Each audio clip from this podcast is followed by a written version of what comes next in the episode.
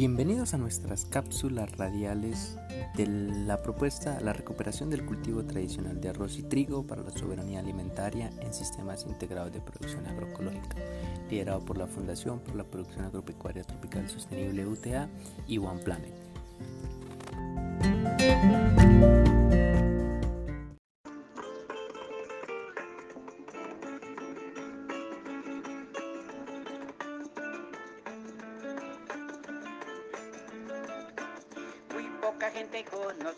Esta planta de tierra fría. Fue el alimento sagrado del gran imperio del pueblo inca. Fue el alimento sagrado del gran imperio del pueblo inca. No podía quinoa la llaman los que lo estudian con juicio. También que surge en Bolivia excelente recurso alimenticio. También que surge en Bolivia excelente recurso alimenticio. Muy rica en minerales, carbohidratos y proteínas, en grasa no saturada. Lisina y riboflavina, muy rica en minerales, carbohidratos y proteínas, en grasa no saturada. Lisina y riboflavina. Estrógenos contiene, que previene el cáncer de mama, combate la osteoporosis y planta clave de vida sana, combate la osteoporosis y planta clave de vida sana. Sustituto de la carne, de la nutritiva leche, consuma la buena, quien rica y barata y que le aproveche, consuma la buena, quien rica y barata y que le aproveche.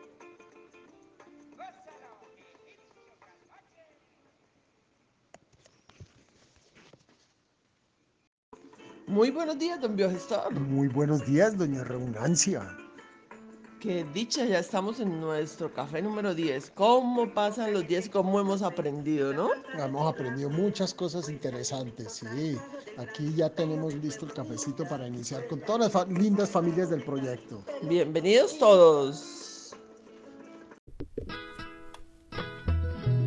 ¡Oh, Buenas y santas, un saludo acá de Eufrasio Llamapájaros desde las montañas del Valle del Cauca. A toda la gente bonita del proyecto Recuperación del Cultivo Tradicional de Arroz y Trigo para la soberanía alimentaria en sistemas integrados de producción agroecológica. Mejor dicho, el proyecto Trigarros Uta One Planet, que nos le decimos nosotros así de manera cariñosa. Un saludo muy especial a toda la gente de Nopsa, la gente de Turmequé, a la gente de San José de Miranda, que por ahí estuvimos dando una vuelta y nos atendieron como reyes. La gente de Guapotá, que también conocemos esa tierra tan bonita por allá, la gente de Guadalupe, a la gente de San Gil, bueno, a toda la gente bonita de Santander y de Boyacá que nos está escuchando escuchando a esta hora con este programa. Y como el proyecto es sobre la recuperación de las formas tradicionales de trigo y de arroz, pues hoy el cafecito que no puede ser indiferente es un cafecito con arroz y con trigo.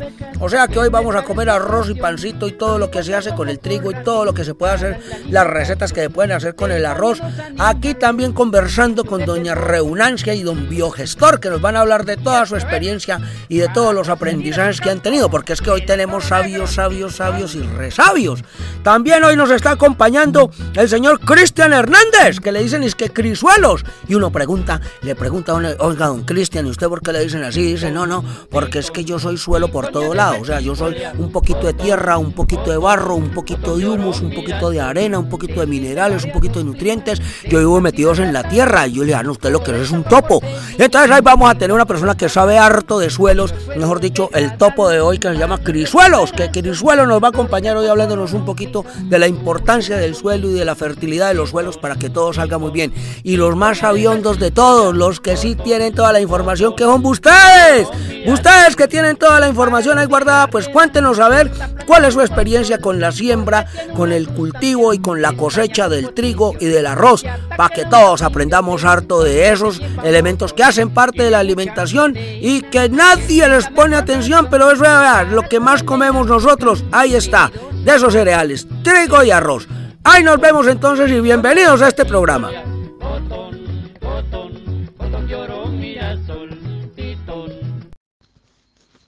Doña Reunancia. Don Biogestor, ¿cómo me le ha ido? Lo veo muy ocupado haciendo gestión de algunas cosas. Claro, aquí con la actividad de hoy del cafecito en, en nuestro sistema productivo de arroz y trigo, que es el principal tema de nuestro proyecto. Sí, entonces vamos a hablar hoy de qué, un biogestor.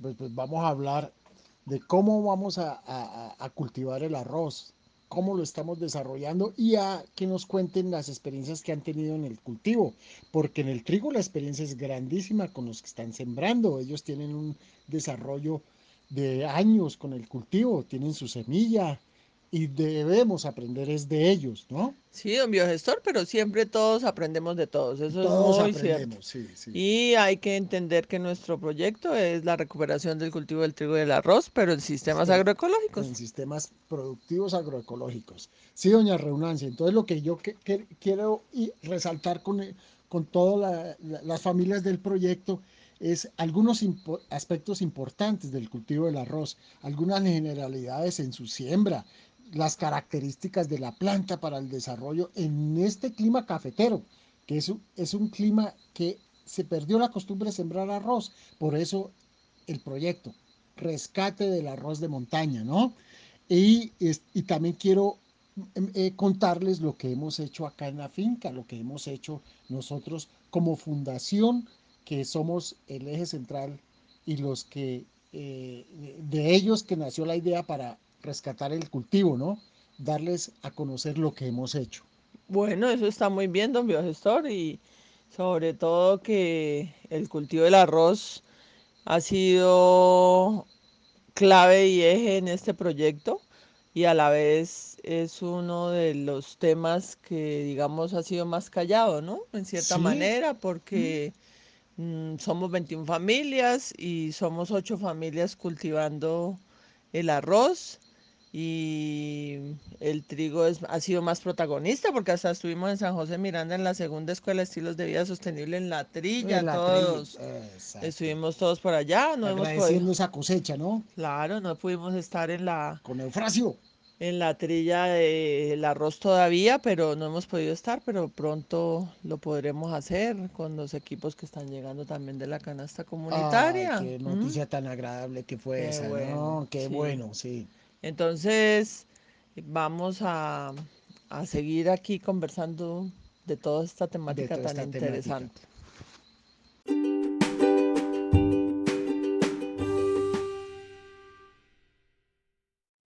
Bueno, doña Reunancia y todas las familias del proyecto, les quiero contar que el arroz es uno de los cultivos más antiguos del mundo junto al, al del trigo, ¿no? Pero en el arroz se desconoce su origen, porque muchos autores dicen que, el, el- el- el origen del arroz es chino, otros dicen que proviene del sudeste asiático, que es donde doña Reunancia estuvo por allá, ¿no? Uy, sí, don biogestor, como 10 años allá fue donde me picó a mí la, como ese interés por el arroz y que yo veía que todas las familias tenían su arrocito y que Vietnam como ahí- país tenía, cubría todas las necesidades de arroz de, de- de- de- del país y fuera de eso exportaba. Sí, Entonces claro. allá, y, y cosas muy pequeñas, tierras muy Sí, pequeñas. Ellos ¿no? son los principales productores de arroz y ellos trabajan en la agricultura del arroz en pequeñas parcelas. Son los mayores productores de arroz en el mundo, todo, toda esa región, y tienen como cultura sembrar el arroz. Entonces, y el arroz lo manejan en pequeñas parcelas, son los principales productores de arroz. Y los chinos son los que han desarrollado los equipos para la agricultura familiar. Claro, pues de allá vienen los que vienen para el proyecto, don Biogestor. Ah, sí. Y hay que entender que nosotros en una pequeña área podemos cultivar arroz. Eso es, así fue que empezó a mí, eh, me empezó a mí como esa idea de cuando yo volví de esas tierras lejanas acá y yo me ponía a hacer cuentas y yo decía, uy, en 400 metros cuadrados podemos Sí, cultivar doña Reunancia. Sí. el Vamos arroz por que, etapas, sí. el arroz que Exacto. podemos. Eh, Ahí vamos por etapas. Hay, hay que tener en cuenta y les quiero contar cómo es el manejo integrado del arroz. Entonces, eh, lo primero que tenemos que pensar es cuál es el área que tenemos que sembrar. Entonces, yo les había comentado de hace mucho tiempo que, el- que la importancia de sembrar el arroz como soberanía alimentaria es primordial en estas zonas porque uno puede tener el arroz para todo el año y más teniendo los equipos, ¿no? De ahora del proyecto. Claro, qué dicha, ¿no? Es una bendición. Es una bendición. Entonces, eh, según los ensayos que hemos hecho acá, en las áreas que hemos sembrado, lo que hemos podido eh, ver es que con un área de mil metros daría la cantidad de arroz para un año de, la, de las familias del proyecto. ¿Por qué mil metros cuadrados para sembrar arroz? Porque con la metodología que nosotros estamos promoviendo, obtuvimos eh, esa cantidad. Que quiero, quiero resaltar que lo que obtuvimos en el área que sembramos es por, como por decir, en mil metros cuadrados obtuvimos 480 kilos de arroz paddy verde. Verde, el arroz verde se llama paddy. Y cuando ya lo seca uno, lo trilla, se convierte más o menos en el 52% de lo que cosecha en arroz blanco. Ajá, O sea que eso es más o menos la mitad del rendimiento. Más o menos la mitad. Entonces nos quedaría más o menos 250 kilos. Esos 250 kilos, ¿qué daría? Arroz como para cinco personas al año, porque el consumo promedio nacional es de 50 kilos por persona al año. O sea que yo no estaba equivocada cuando yo me soñaba eso. Claro, no estaba equivocada, señor Renancia.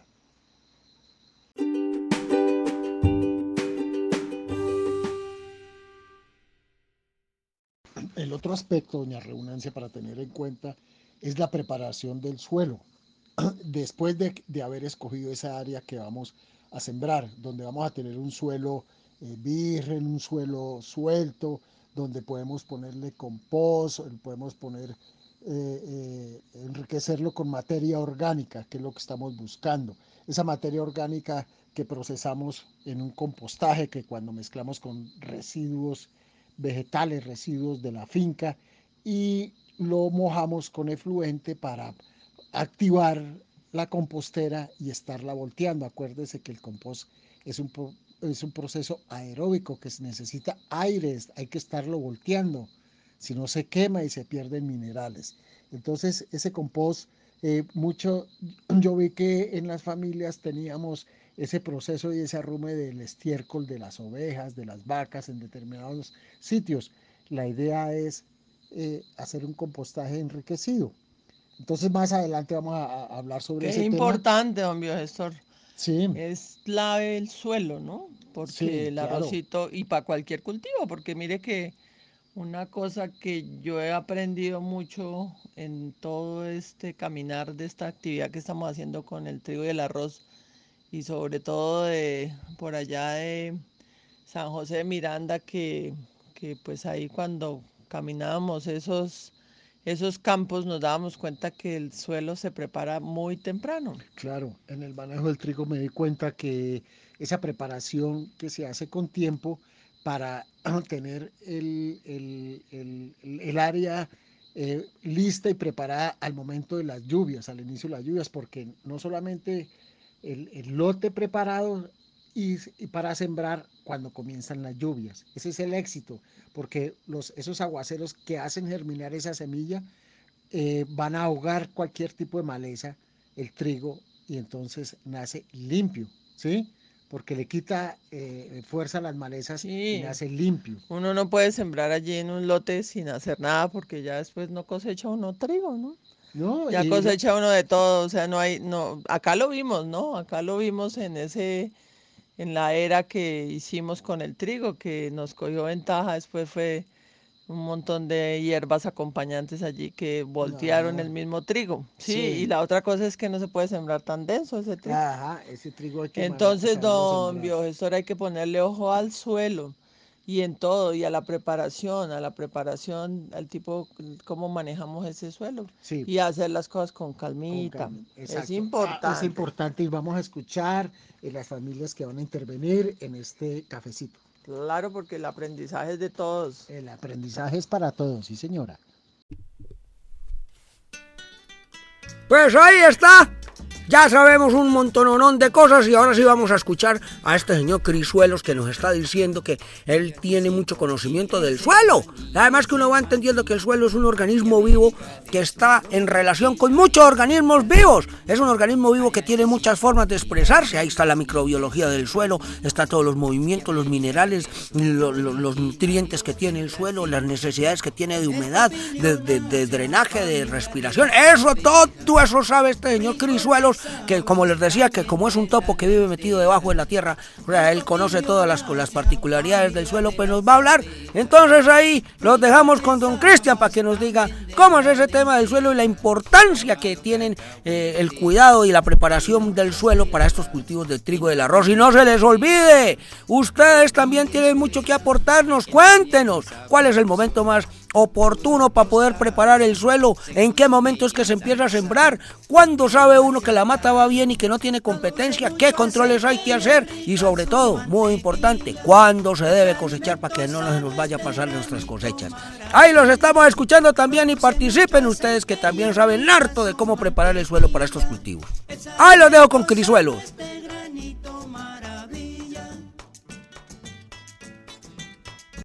Un saludo especial a todas las familias que nos escuchan en este programa. Un café con arroz y trigo. Mucho gusto. Mi nombre es Cristian Hernández, pero me dicen Cris Suelos. Y me llaman así porque a mí me gusta andar embarrado, metido entre el suelo, aprendiendo del suelo. Sí, haciendo lecturaleza del suelo. Y bueno, como nuestros amigos Reunancia y Biogestor comentaron, hay un tema muy importante en la agricultura que es el suelo, uno de los recursos más importantes que tenemos en la finca. Pues es que del suelo es de donde crecen las plantas que nos alimentan a nosotros, pero que alimentan a un montón de animalitos y un montón de vida que están a nuestro alrededor que vemos y que no vemos. Hmm, ustedes ya se han dado cuenta del montón de bichitos grandes y pequeños que viven en el suelo, que mejoran nuestra fertilidad del suelo porque hacen un trabajo impresionante de descomponer la materia orgánica, de descomponer los restos de las plantas, del abono orgánico, del compostaje que le echamos a, las maticas, además de abrir huecos y canales por donde el agua puede entrar y almacenarse. Entonces hay todo un montón de animalitos y de vida donde el suelo pues es la comida, representa la comida porque ahí es donde está su alimento, pero también representa su casa, su protección, y nosotros a veces no los vemos, no nos hemos dado cuenta. Entonces hay todo un montón de seres vivos que dependen del suelo, no solamente nosotros como seres humanos, sino toda una vida que está dependiendo del suelo. Además de eso, el suelo tiene un papel muy importante y es que es el principal lugar, lugar donde se almacena el agua, el agua de las lluvias. Imaginémonos el suelo como una gran esponja. Si esa esponjilla que ustedes usan, que usamos para lavar la losa, es igualitico, lleno de poros y eso sorbe agua que da gusto, almacena agua. Así es el suelo un lugar, un espacio lleno de poros que almacena agua como haga de cuenta una esponja de esas que usted la pone ahí en el chorro de agua y se va llenando y se va llenando de agua y después empieza a escurrir. Entonces, si el suelo es así, pues hay que estar preparados para que el suelo pueda absorber toda el agua que cae de las lluvias, la mayor cantidad de agua y esa agua se va a almacenar y es la que van a utilizar las plantas y todos los animalitos que viven ahí.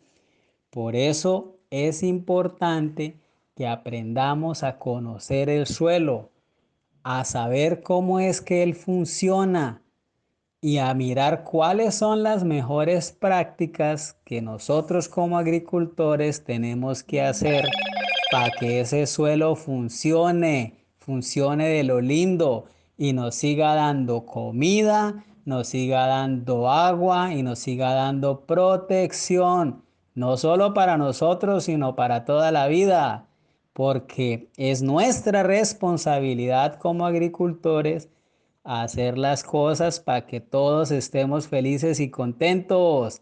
Y de eso vamos a hablar en este programa, aquí con Reunancia y con Biogestor.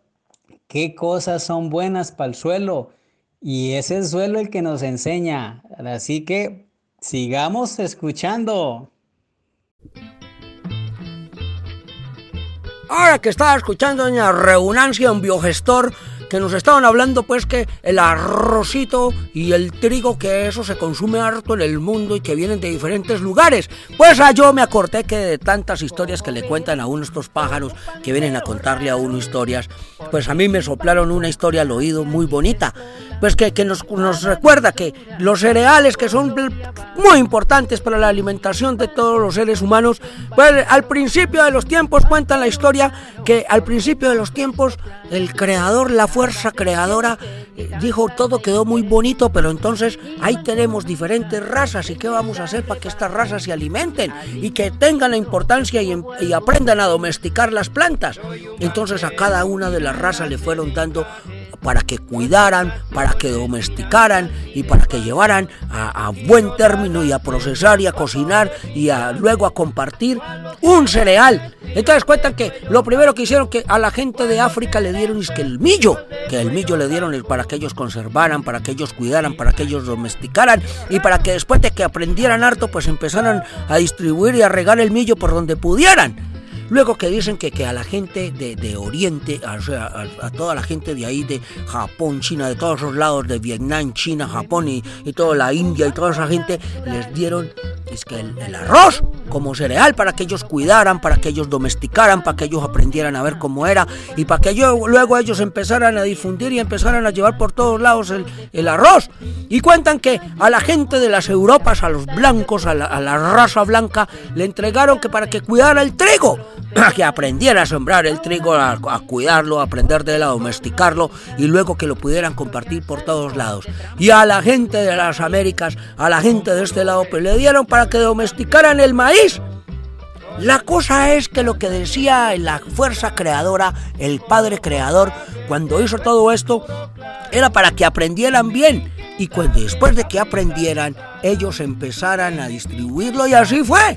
Y mire que hoy en día sigue siendo parte de la base de la alimentación de todo el mundo y que se ha ido yendo de un lado para otro. Mire que cómo hicieron los, los, ahí por ejemplo, los africanos, cómo hicieron que cuando fueron allá los blancos a llevárselos y es que para que trabajaran eh, como esclavos en todas partes y los trajeron ahí para América, pues empezaron a traer las semillitas de sus cereales ahí en las trenzas que tenían en el cabello y los de Medio Oriente, los de Oriente, empezaron a repartir el arroz de ahí para allá con la ruta de la seda y eso se empezó a extender el arroz por todas partes del mundo. Y el trigo, que, con esas conquistas que le encantan a los blancos, hacer las conquistas, empezaron a distribuir por todas partes. Y en América, que cuando vinieron aquí los blancos se dieron cuenta que había una cantidad de cosas buenas y se llevaron el maíz. Y ahora usted va a ver que toda la comida, incluso la alimentación de los animales que nos dan la carne, la leche y los huevos, también derivan de los cereales y del procesamiento de esos cereales. Y así nos cuentan y así me contaron a mí cómo fue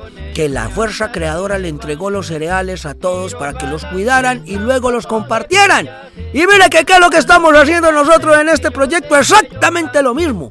Estamos compartiendo todas las formas tradicionales de los cultivos y ahora de estos dos cereales que si bien vienen de afuera son importantes para nuestra alimentación y que ya no le pertenecen a una sola raza sino que es para todo el mundo. Así que a cultivar, a cuidar y aprender del trigo, del arroz, del maíz, del millo y de todos los cereales que son importantísimos para poder tener soberanía alimentaria.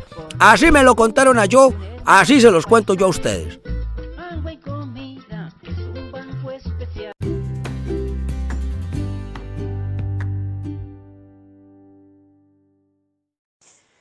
Doña Reunancia y don Biogestor y queridas familias, les cuento que yo estoy admirado con lo que ustedes me están contando, mano.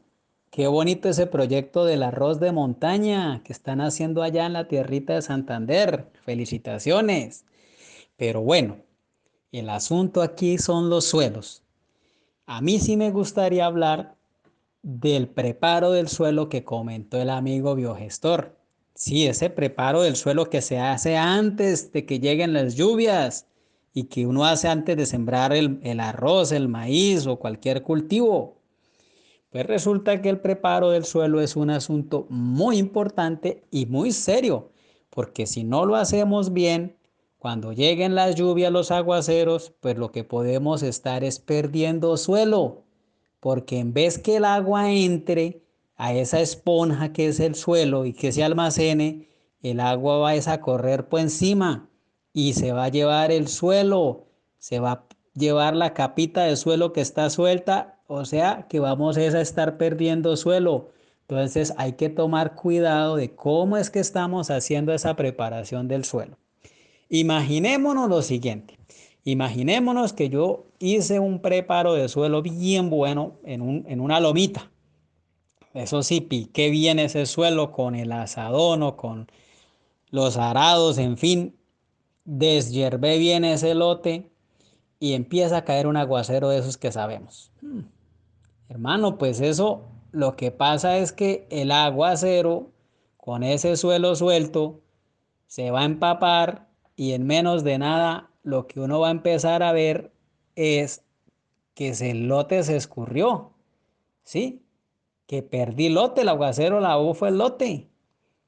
Eso sí es un problema, queridas familias, porque es que lo que el agua se está llevando pues es el mejor suelo que tenemos, porque es esa camada, esa capa superficial de 5 centímetros, es el mejor suelo que tenemos porque es ahí donde está la materia orgánica y los nutrientes y donde está toda la comidita y los bichitos que hacen que el suelo funcione bien. Y eso es lo primero que se va con esos aguaceros.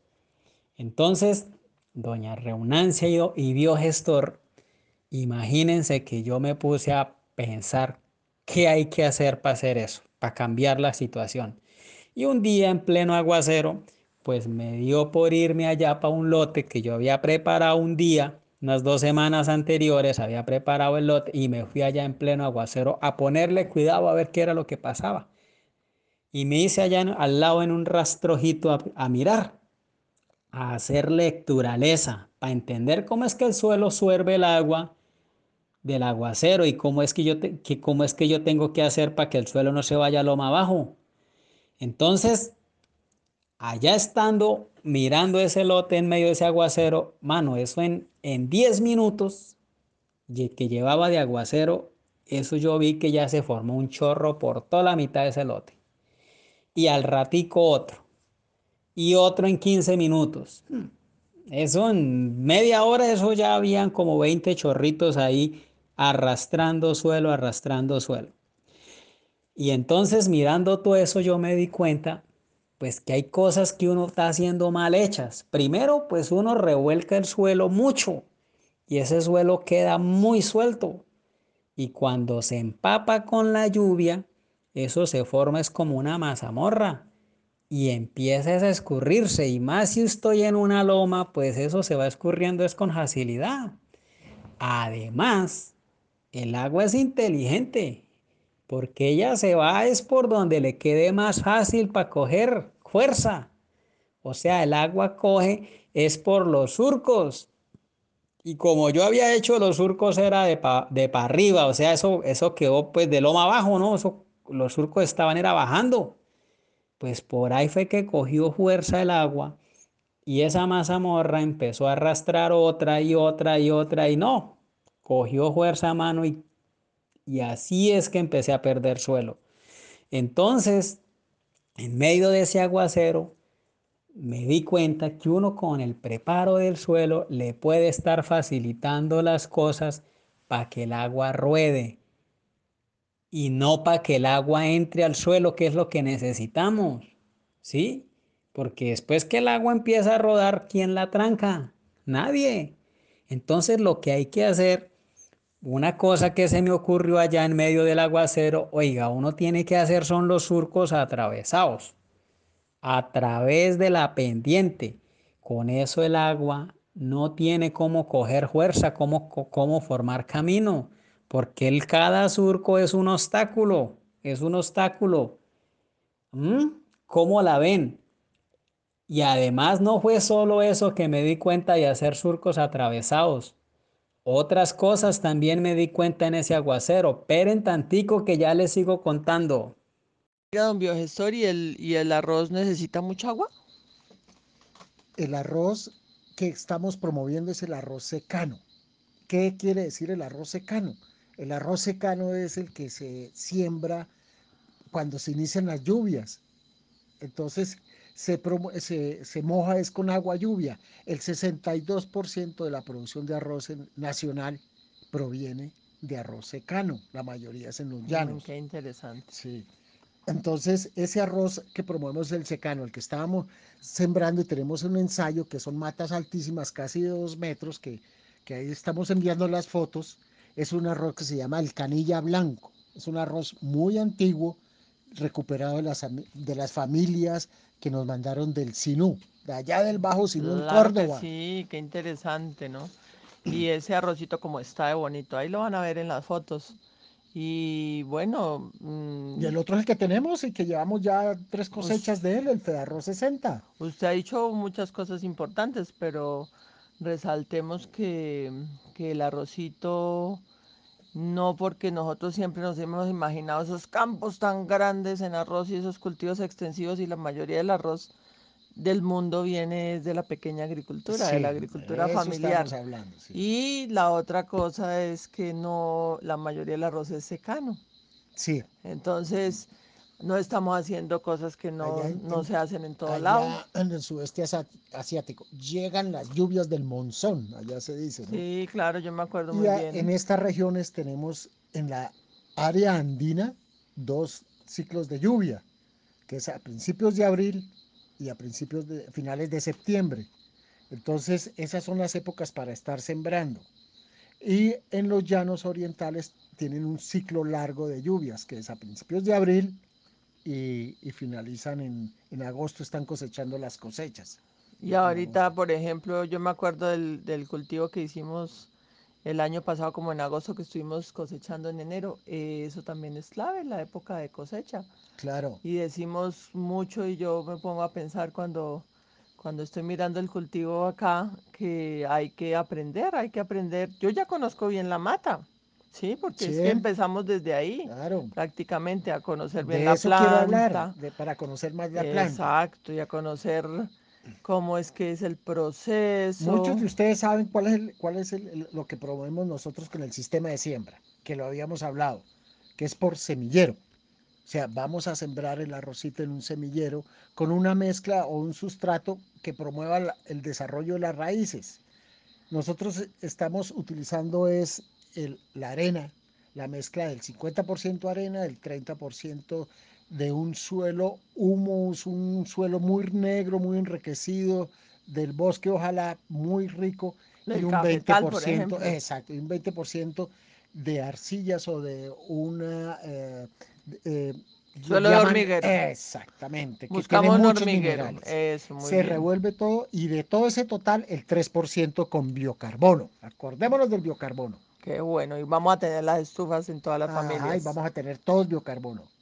Bueno, familias del proyecto, y siguiendo con toda esta historia del arroz, la historia de antes, pero también la historia que nosotros estamos escribiendo durante esta experiencia. Claro, esta experiencia que lleva ya... ¿Un año? Un, año larguito, sí, claro. Iniciamos con ese semillero, eh, y dejamos embeber el, la semilla en agua. ¿Qué es eso de embeber? Embeber es introducirlas en agua y dejarlas por 36 horas. Así como cuando uno deja los frijoles. Sí, las saca uno a las, a las 24 horas, las deja orear, que se calienten otra vez, las deja por lo menos 12 horas calientes y vuelve y la mete uno en agua y ya cuando la saca ya es para sembrar. Pero anticombio, gestor. Entonces uno coge y las mete en agua y a las 24 horas las saca y las deja que se calienten. Que se sequen, que, se, calienten. Y, las deja otras 12 horas. en agua. Ok, o sea que las saco y un ratico las saco, las dejo que se calienten y vuelvo y las meto en el agua. La entra el último chapuzón, como dicen. Ok. Y, y después las sembramos. La sembramos y a los 5 o 6 días ya está germinando ese arrocito en el semillero. Hay que distribuirla Ay, yo me acuerdo. normalmente así, que eh, eh, botar una buena cantidad de semilla en un área pequeña. Lo que queremos es hacer desarrollar esas plántulas en, en, una buena cama, en un buen sustrato. Yo sé que todas las familias han trabajado semilleros. Ellos conocen muy bien cuál es el mejor sustrato para producir y más que nadie ellos lo saben. Sino, Ay. pues yo, propongo, No, vio, esto yo me acuerdo.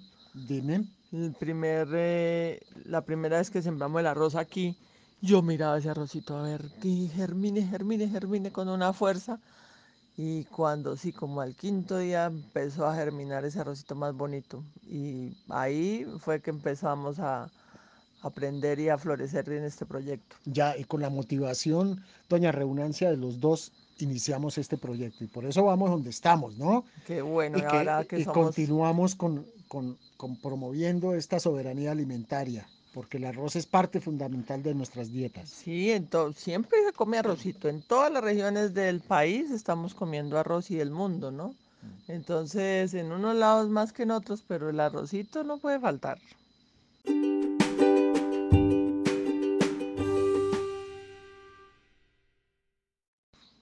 Bueno, doña Reunancia, entonces les estaba comentando el, el método que estamos utilizando del semillero. Ahí en ese semillero, después de germinado, lo vamos a dejar 15 días. A los 15 días ya tienen dos hojitas formadas, sacamos ese arrocito, lo, lo llevamos, sale como un tapetico de- de- del arroz que están y lo sacamos para trasplante, de sacar plántula por plántula a los 15 días. Ese se llama el método de Madagascar o el SICA, el sistema, exactamente le dicen el sistema intensivo del cultivo arrocero, el sistema SICA. Y con la metodología de Madagascar, ¿cuál es la metodología de Madagascar? Que esas plantulitas de 15 días las vamos a sembrar en un sustrato, en el, no en un sustrato, perdón, en el Suelo. En, en el suelo directamente La era que tenemos en lista. la era que tenemos lista, eh, doblando la raíz en forma de L, De L. Lilian. de Lilian, de L, de Lilian, en forma de L. ¿Por qué la forma de L? Porque cuando nosotros sembramos ese arroz en el semillero, lo primero que se produce son unas, raicillas que llaman raicillas seminales, que son las raíces de la semilla, por eso le dicen seminales. Esas raicillas eh, promueven, cuando tienen buen sustrato, promueven el desarrollo y la nacencia de las otras semillas que vienen, que son ya las semillas adventicias, que vienen como del cuello del, del- del- tallo de, la, de que está saliendo del arroz. Esas semillas adventicias, si tienen buen sustrato, crecen suficiente, que son tan largas que, muchas veces son igual de altas a la planta. O sea que ahí esos son los que llamamos los si tienen hijos, 10 centímetros para arriba, 10 centímetros para abajo. los macollos. Entonces, esa es la altura ideal. La semilla grande así que la hemos sacado, largotota, la sembramos con mucho cuidado en un hueco que previamente estamos acondicionando para que esas raicillas crezcan. ¿Qué es lo que estamos poniendo ahí? Una mezcla de abono de compost con biocarbono para que siga promoviendo más las raíces, porque esa cantidad de raíces nos va a dar un desarrollo radicular muy grande, por lo tanto una nutrición muy buena de la planta y una cantidad de hijos de, ese, de esa sola plantica que se llaman el número de macollos.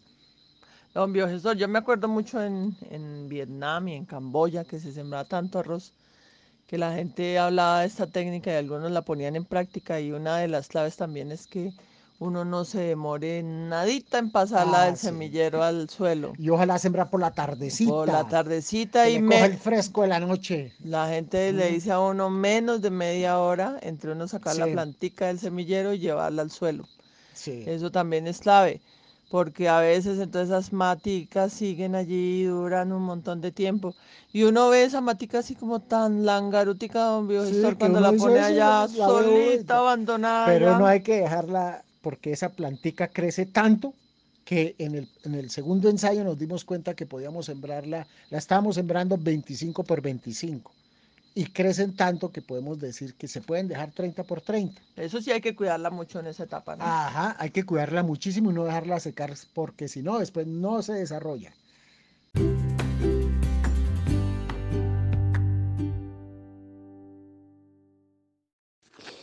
Hola, muy buenos días compañeros. Soy María del Pilar Uceda Grandas, Perea Quitasol, municipio Guadalupe. Y hoy les queremos compartir nuestra experiencia con el arroz y el trigo.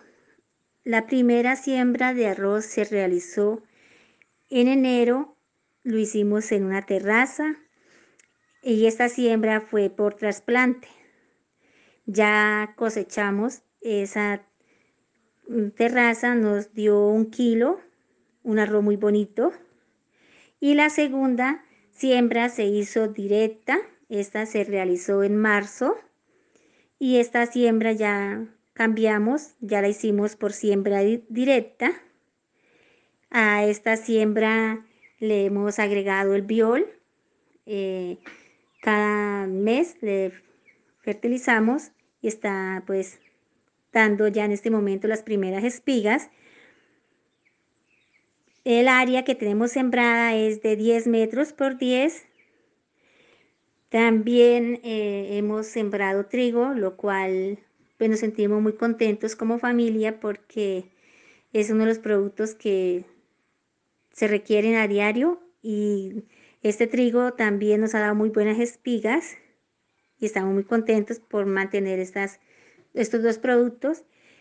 Y las únicas dificultades que hemos tenido con el trigo, no tuvimos ninguna. Con el arroz en este momento es que tenemos un, un animalito, un chiris, que está afectando la raíz del arroz. Entonces, cuando yo lo tuve en la huerta en terraza, lo controlé sembrándole cúrcuma al pie de la era y en las entradas donde estaba la terraza.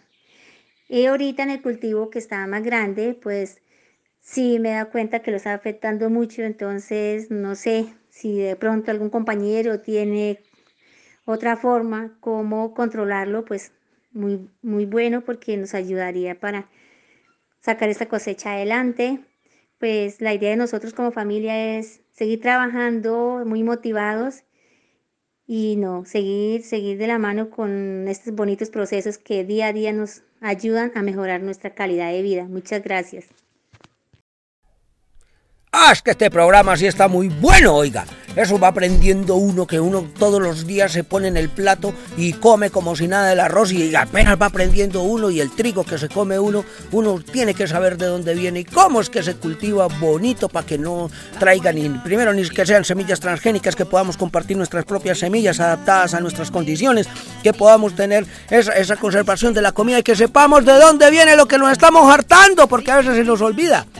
¡Ay, que yo acordándome, yo que eh, había una historia de la India ya, de, de, los indios de verdad, no los indígenas de acá y no los indios de la India, que cuentan que hace mucho tiempo, pero mucho, mucho, mucho, mucho tiempo, el arroz, el arroz era grandote, grandote, y eso no era que daba una espiguita así con esos granitos tan pequeñitos, no señor, eso eran unos granotes grandes, grandes, grandes, que era tan impresionante grande que esa mata crecía y cuando el arroz estaba listo, ni siquiera había que ir a cosecharlo, sino que el arroz se caía y rodaba así suavecito, suavecito por la ladera y llegaba solita allá a, a cada uno de los graneros y allá en los graneros pues lo cogían y que gastaba con un granito de esos para que comiera un montonorón de gente, porque eran granos grandes. Y entonces todo el mundo empezó a decir, no, pues esto va a aumentar porque esto es muy bueno y empezaron a aumentar los cultivos y aumentar los cultivos, pero se les olvidó que para poder tener bien buenos esos cultivos hay que procesarlo y que para poder trillar el arroz eso es un problema. Y eso hay que hacerlo con mucho trabajo. Y se les olvidó eso, entonces no, que tenemos que hacer que, que, que las bodegas sean más grandes y que podamos cosecharlo, pero como ese raco crecía tan rápido y daba tan buenos frutos, pues empezó a dar el grano grande y a rodar y a rodar y a rodar acá cada uno de los graneros. Y cuentan que había una señora que era toda malgeniada, que eso mejor dicho, esa señora no sabía qué hacer y apenas le llegó ese grano tan grande y pues dijo, bueno, ya, ya tengo este grano y otro y otro y otro. Y se le empezó a llenar y todavía no había terminado de arreglar la bodega, de, ahí el granero, de hacerlo más grande para poder guardar y cosechar. Y apenas dijo, mucha rabia que ya no le cabía. Dijo, pero estos granos deje de dar granos, mata. Y eso le dio con tanta rabia, le metió un pisotón a ese grano que llegó y lo quebró en miles de pedacitos. Y llegó y cogió esos miles de pedacitos y los rumbó para un lado y dijo que ya no más, que ya no quiero más arroz. cuentan que cuando vieron esto, todos los dioses creadores de las plantas dijeron, pero es que la gente, sí, la gente humana, sí es bien desagradecida. Pues ya van a ver, pues si les parece que es muy grande y que, que no tienen dónde guardarlo, pues de ahora en adelante el arroz va a crecer pequeñito. Ya no va a rodar hacia los graneros de la gente, sino que de ahora en adelante, por ser tan desagradecidos, tienen que cosechar, tienen que cuidar y tienen que sembrar solitos porque ya no se va a sembrar solito y todos los días tienen que ir a cuidar. Y desde entonces, pues ustedes ya que saben harto de cómo es a la gente por esa por ese acto de indisciplina de esta señora, a la gente le toca que ir sembrar, cuidar y cosechar el arrocito. Eso sí, rinde harto, porque rinde como un berraco. Eso que dice que en, más o menos en mil metros cuadrados, hay como, como decía un biogestor, en mil metros cuadrados usted tiene la comida para cinco personas de arroz durante todo el año. Ahí les dejo para que me pongan a bailar ese trompo en la uña. Y ahí les recuerdo ser bien agradecidos con la naturaleza para que no nos toque que trabajar tanto.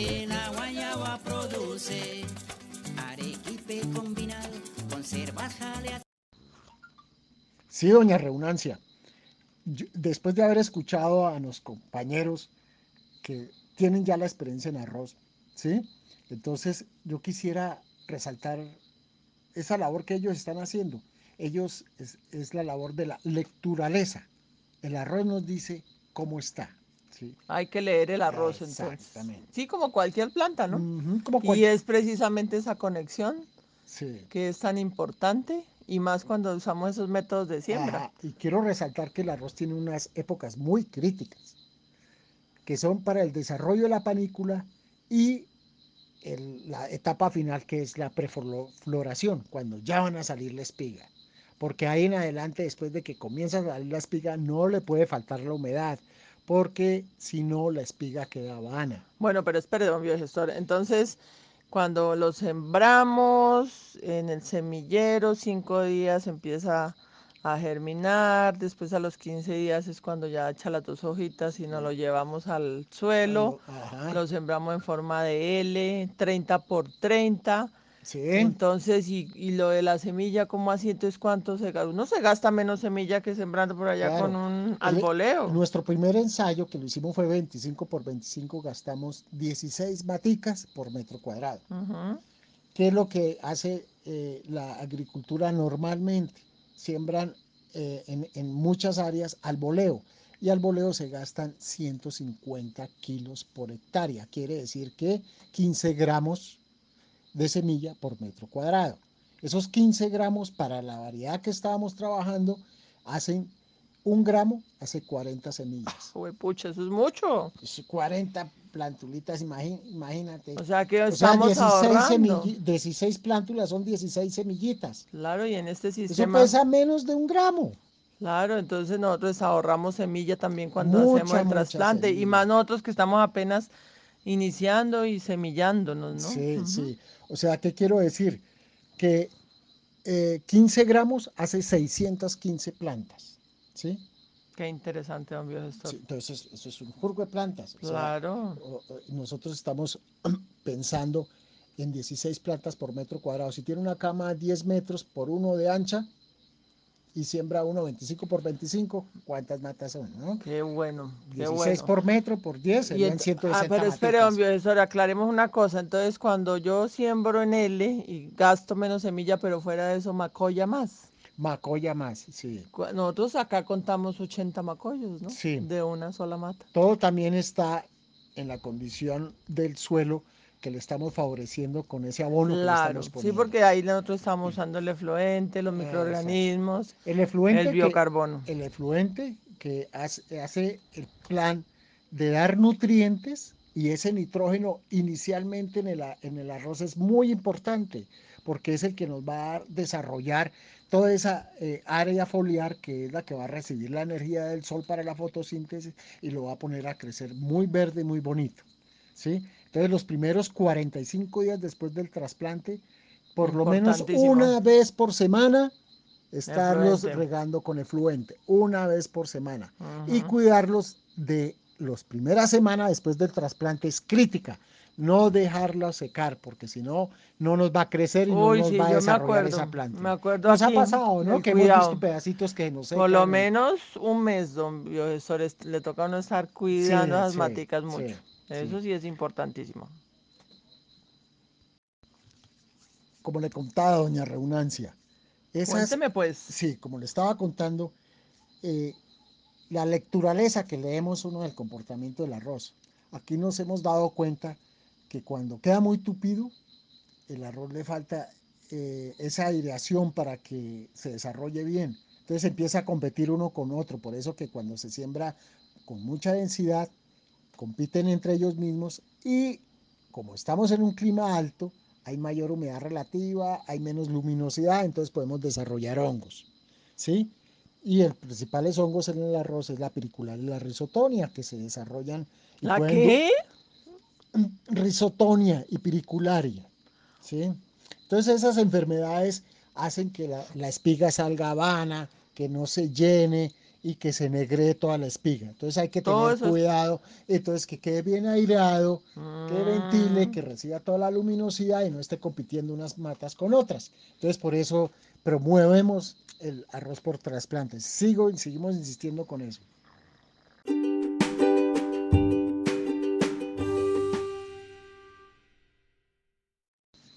Queridas familias del proyecto, así como les estaba contando, dentro de nuestra experiencia eh, aprendimos a mojar el, arroz y a saber qué cantidad de agua vamos a requerir para estarlo pendiente, para estarlo mojando. En ese primer ensayo que realizamos nos dimos cuenta que eh, para mojar bien el área de un metro cuadrado estábamos utilizando 12 litros de agua, un balde de 12 litros para mojarlo bien.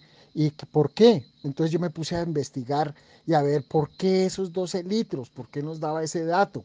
Resulta que en estos suelos que se llaman suelos eh, eh, ferrosos, que son muy ricos en hierro y muy eh, compactos, ¿sí? es cuando se secan se forma como una corteza que, que, que se secan muy superficialmente. La parte de abajo algo mantiene de humedad. Para mojar hasta 30 centímetros necesitamos 12 litros de agua. Pero Eso depende, obvio, gestor, también, si... no, yo digo es para mantener la humedad. Entonces, con Mm. días muy calurosos te toca estar pendientes de qué, qué tanto están secos esos, ese suelo donde tenemos el arroz. Entonces es para poder calcular del área que nosotros podemos Ah, sembrar de acuerdo a la cantidad de agua que podemos te- utilizar para mojar el, el arroz. Entonces esto- estamos hablando de 12 litros por metro cuadrado para mojarlo. Entonces los primeros 45 días, como ponemos efluente y ponemos agua, porque Sí, ahí fertilizamos y y- regamos. Sí, y ahí se va menos agua porque el arrocito está más pequeño. Pero para mantenerlo con buena humedad, eh, eh, en promedio estamos utilizando O sea 12 que litros. necesitamos cosechar el agua. Esa cosecha de agua es con ese suelo rico en materia orgánica, una- con una estructura que, que quede suelto, donde es, eh, absorbe el agua y la mantiene. Eso se llama cosechar agua. Cosechar el agua lluvia en el mismo suelo. Y también Sí. el agua de los techos, porque pues de pronto en, en el verano la necesitamos, ¿no? Sí, la necesitamos y es el agua que podemos estar mezclando en proporciones con el efluente. Ese efluente que vamos a utilizar para regar el arroz y de paso abonarlo. Estábamos, habíamos dicho que estábamos poniendo una vez por semana en los primeros 45 días. Después de los 45 días ya podemos poner cada 15 días estar abonando con el efluente. O sea, estarlo regando con el ¿Hasta efluente qué etapa por ahí? hasta cuando empieza a florecer. Cuando empieza a florecer hay que cuidar mucho, es la espiga. Ya solo Y- ponemos agua ahí. Agua y estar mm, fumigando con un caldo que todos conocen y que me he dado cuenta que los conocen, que es el, el caldo sulfocálcico. Ah, bueno. Bueno, pues ahí vamos aprendiendo.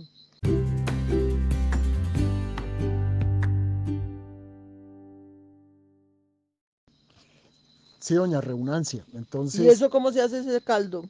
sí, es un caldo que es a base de cal y azufre. O sea, por, por, por decir algo. Por, ¿Y de cuál cal? ¿De la de pintar? Esa que es de cal viva, tiene que ser cal viva. Ah, la cal viva, la que se usa para los estanques. Exacto. Eso se pone a hervir, entonces la cantidad de cal es, eh, ¿Y en eh, qué olla, es la mitad de la cantidad de azufre. O sea, si utilizamos 6 libras de azufre, 3 libras de cal viva. Y se mezcla con 12 litros de agua, por, para, por decirlo, para preparar un baldao. Y se pone a hervir hasta que se va formando un color vino tinto. Ese color que coge eh, vino tinto eh, o azuloso, así como rojizo, eh, entre rojizo y azuloso, pues vino tinto. Ese es el que, que- lo, lo dejamos enfriar, lo colamos y ese es el que utilizamos en mezcla hasta de 2 litros por bomba para fumigar el arroz. También nos ayuda Eso a para protegerlo hongos. contra, para los hongos y también para los insectos. A ese le podemos, como les decía alguna vez, mezclar con el tabaco, con el extracto de tabaco, que previamente lo preparamos en una solución jabonosa.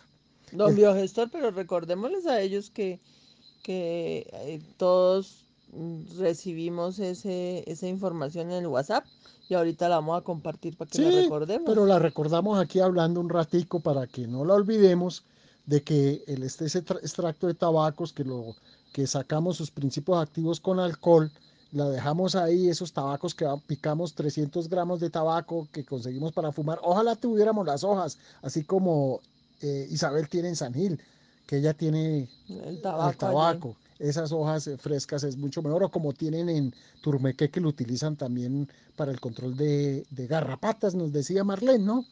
Entonces, eh, esos son los, los, los eh, caldos, el caldo básico para prevención de hongos, que es muy eficiente en el arroz, y, el, y, el, y un insecticida, por llamarlo así, para repeler los insectos, que es eh, a base de tabaco, que se, puede, se la lleva muy bien con el caldo sulfurcásico y lo mezclamos, que ahí va la receta en, estos, en, en esos eh, eh, WhatsApp que estamos enviando. Don Biogestor, y ese, ese caldo y todas esas cositas para los hongos lo podemos usar en las maticas de la huerta también. Claro, en las maticas de la huerta, Mm, por en el trigo, en si de el pronto se da la... Sí, Pero el trigo casi no lo afectan. Sí, el trigo, el trigo es delicado con la roya, lo que tengo entendido. Mm, La famosa roya que le dan al- a este tipo de cereal al trigo y a la cebada, especialmente la cebada. Eh, esos son manejos preventivos que se pueden hacer, estándolos fumigando por ahí cada 15 días con este caldo, dos litros por bomba, y se fumiga todo el lote para prevenir hongos.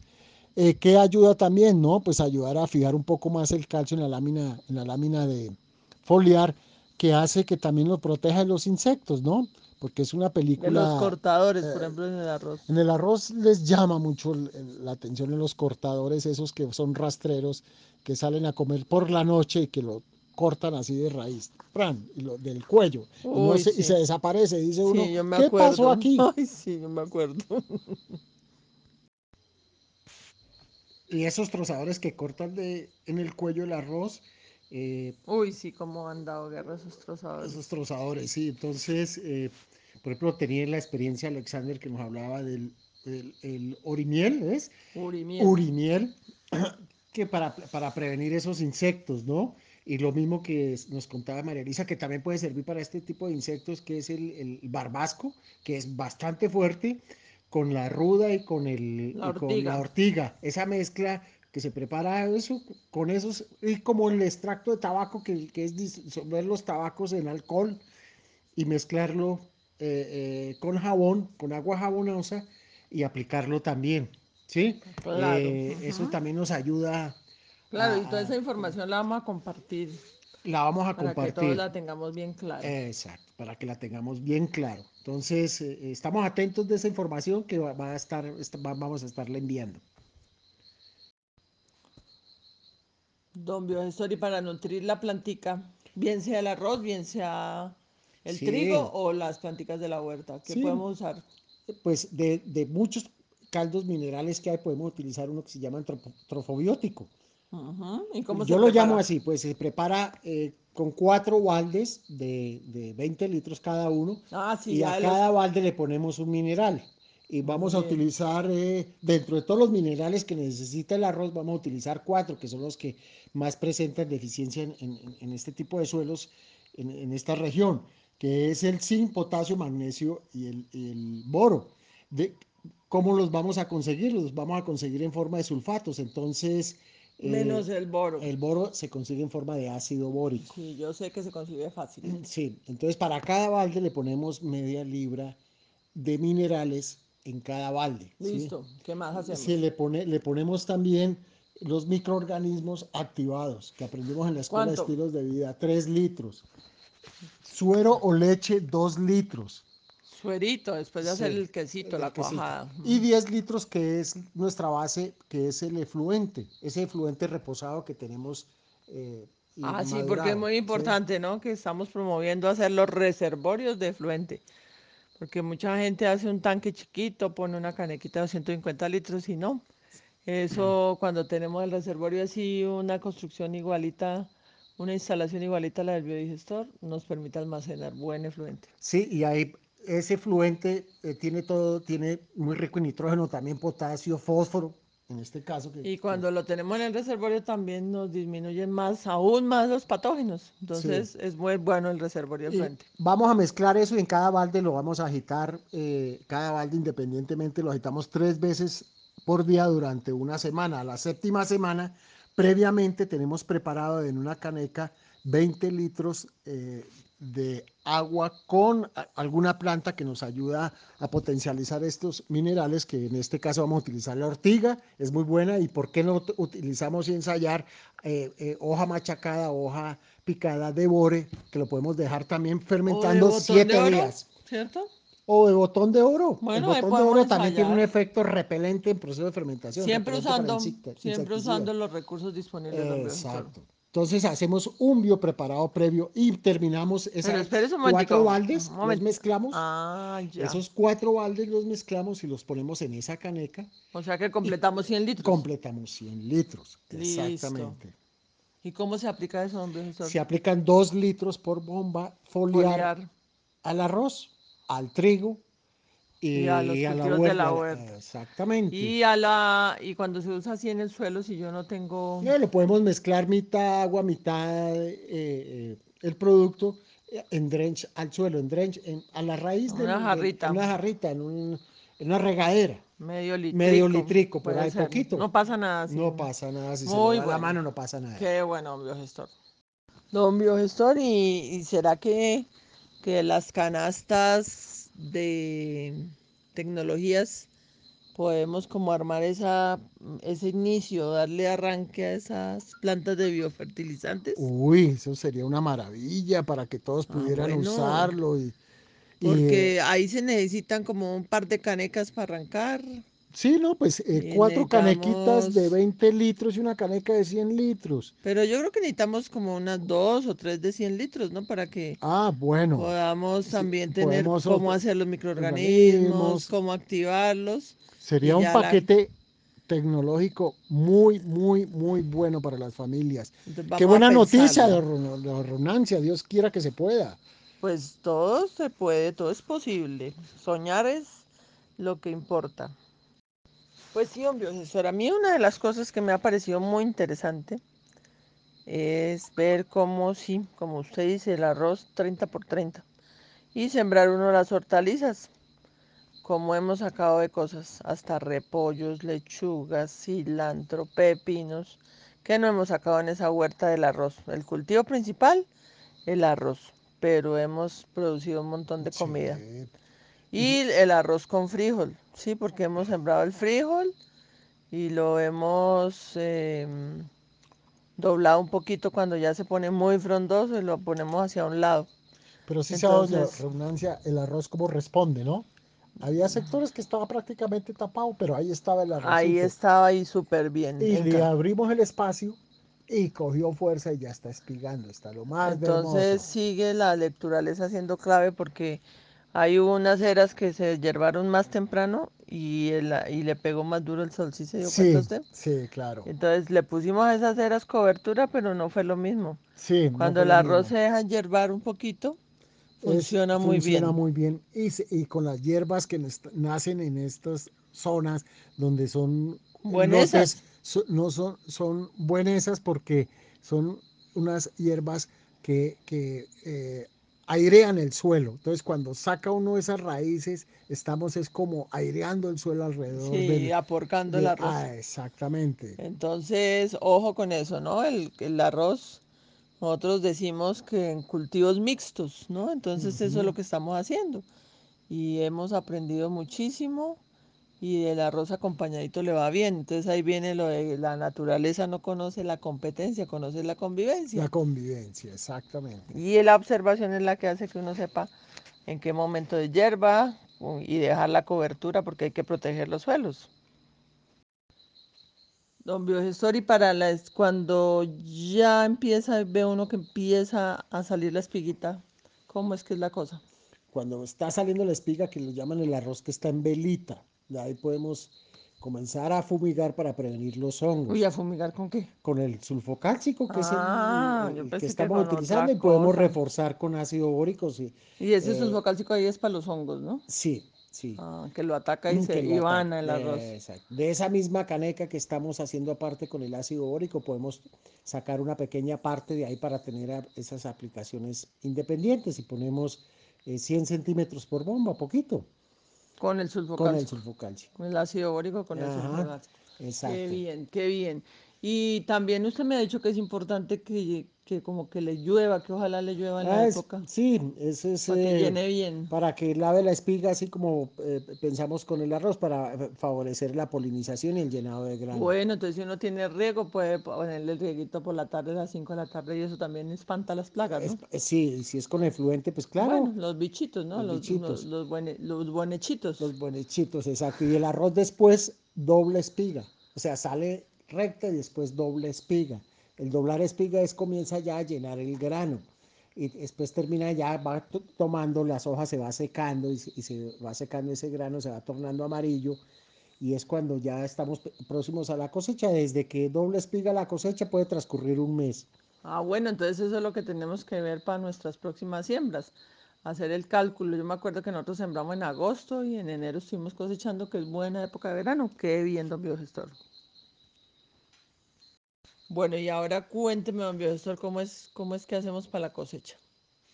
¿No se corta igual que el trigo con, Sí, con hoz? nosotros le estamos cortando con hoz Mm, y se hacen los ataditos como el trigo para poderlo transportar o en el mismo lote se golpea en el piso encima de un plástico y el arroz se desgrana bueno, qué bien. y salen las espigas Eso es lo que, lo que hace la trilladora cuando llegue la máquina. Claro, la trilladora suelta el, el- el grano. Y la pulidora, don biogestor. La pulidora ya es para el proceso de sacar el arroz blanco o el arroz integral. Cosa que es muy distinta con el trigo, ¿no? Porque el trigo si ya salió de la trilladora y ya está listo para ese está listo de una vez moler y- Ah, pero hay una ventaja porque el, el arroz nos deja la cascarilla de arroz. Ajá, ya toma- empezamos a sacar los subproductos Mm. y también de todo ese granito de arroz partido también sale esa grancita de arroz partido Que nos que sirve para muchas para las cosas. para las sopas, hasta para molerle y hacer pastas, porque vamos a tener una máquina de pasta, Y ¿no? hacer harina, sí, claro, yo Y me acuerdo. pastas de arroz. Deliciosas son las pastas de arroz, ¿no? Sí. Y entonces animamos a todo el mundo a compartir las recetas, porque hemos compartido muchas recetas de trigo, pero de arroz no mucha. Entonces, pero que meterle el sí. hombro. Nuestros amigos del llano enviaron el pan de arroz. Sí, ojalá que todos hagamos el ensayo y lo preparemos. Y nos queda el tamo, don biogestor, también. El tamo, claro, la trilladora nos El tamo del suelta el grano trigo y y queda el ese tamo tamo. del arroz. Entonces, y esos son todos los residuos que que nos sirven para cobertura, cobertura, nos sirven para hacer gasificación y sacar biocarbono, nos sirve para hacer el sustrato para las orellanas. nos sirve para el... Uy, qué buena idea, claro, nos sirve para la camita de los animales. la cama de los animales, pero el ideal es para cobertura. eh, Funciona muy bien con el mismo arroz. Por eso tenemos que seguir con mucha fuerza y mucho empeño aprendiendo cada día más de nuestro cultivo del arroz y del trigo, ¿no?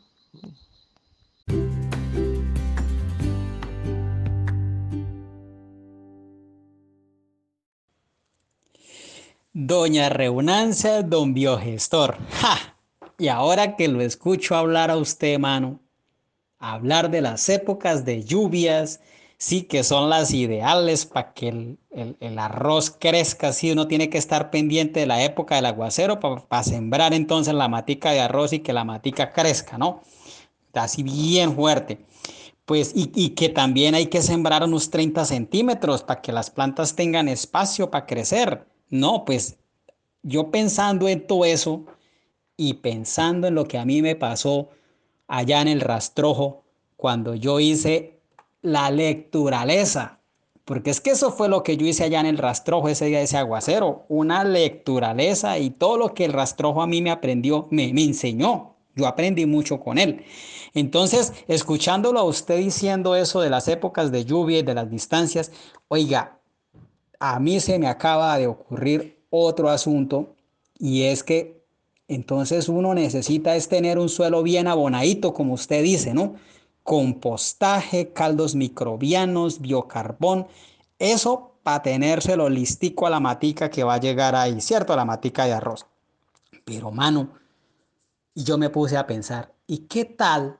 ¿Qué tal si uno, un- unos dos meses antes de yo sembrar el arroz, y por ahí unos dos meses, un mes y medio antes, yo siembro en el lote un abono verde? ¡Ah! ¿Abono verde? Bueno, voy a, bueno, sí, un abono verde, pues para los que no conocen, son unas matas que uno siembra ahí en el lote y que cuando están florecidas uno las corta con el machete, las roza así al tico y deja todo ese resto de matas ahí en el piso para que cubran el suelo, para que las gotas del aguacero no le peguen directo al suelo. Sí, sino que lleguen más despacito y con eso el suelo pueda absorber esa, esa, esa agua, ¿sí? Además, se llama abono verde porque es que esas hojas de esas matas están llenas de nutrientes que han sido sacadas de allá a lo profundo por las raíces y que han formado flores y hojas y entonces esas matas así verdecitas a punto de florecer pues están llenas de nutrientes. Entonces si uno las deja ahí, pues eso es comidita, eso es comidita para las lombrices, comidita para las, las arañas, para los bichitos y para el cultivo que uno va a sembrar después. Entonces, pensando en esos abonos verdes, ¿qué tal si uno dos meses antes o un mes y medio, uno siembra en el lote, póngale usted unas frijoles, unas alberjas, sí, o, cualquier otra mata leguminosa de esas que crecen frondosas y se ponen bien verdes, sí, uno las puede sembrar, mano, de ese puede ser de ese frijol montañero o de ese todaraño que uno llama, ¿no? O cualquier frijol, sí, que uno tenga por ahí, sí, y ese frijol cuando ya esté florecido, pues después de mes y medio, pues uno lo corta mano y lo deja ahí en el suelo. Eso es comidita, comidita para el suelo y comidita para el arroz que yo ya voy a trasplantar. Esa matica que tiene dos hojitas, pues hermano, va a tener es, va a tener es un montón de comida buena, porque además del compostaje y además de esos caldos microbianos que yo le estoy colocando, pues yo tengo ahí todas ese montón de hojas de alberja y de frijol que se están pudriendo, ¿sí? Y van a servir de abono. Pero, oiga, ¿sabe por qué es que uno llama abono verde? Porque es que sobre todo esas matas del frijol y de la alberja, si ustedes han mirado, en las raíces esas matas echan unas verruguitas blancas. Esas verrugas, ahí viven unos bichitos que lo que hacen es coger el nitrógeno que está en el aire y lo llevan para el suelo. O sea, cuando yo siembro esas matas de leguminosas como esos frijoles, yo estoy desabonando casi que con una uria el suelo. Y lo hacen de gratis, gratis. Esas maticas nos abonan el suelo gratis. Entonces, imagínense si yo tengo dos meses antes esas maticas ahí creciendo en el lote y yo las rozo y a la semana ya siembro el, el, arroz, pues ese nitrógeno que está ahí, ahí está listo para que el arrocito lo aproveche también. Y junto al compostaje y junto a los caldos microbianos, no, esa matica esta es como una reina. Pero otra cosa que les digo, no es solamente el abono, no es solamente. Pensemos así. Yo tengo esos frijoles y esas, esas alberjas ahí ya cortadas.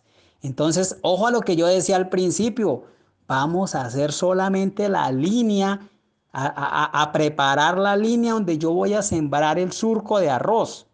O es más, otro puede decir, no, pues como es cada 30 centímetros, pues yo puedo simplemente preparar ahí el, pedacito, el, cada 30 centímetros, el huequito, ¿sí? No tengo que revolcar todo el lote.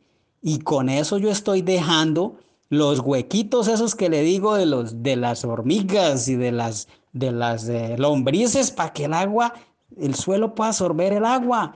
¿Sí me entienden la idea?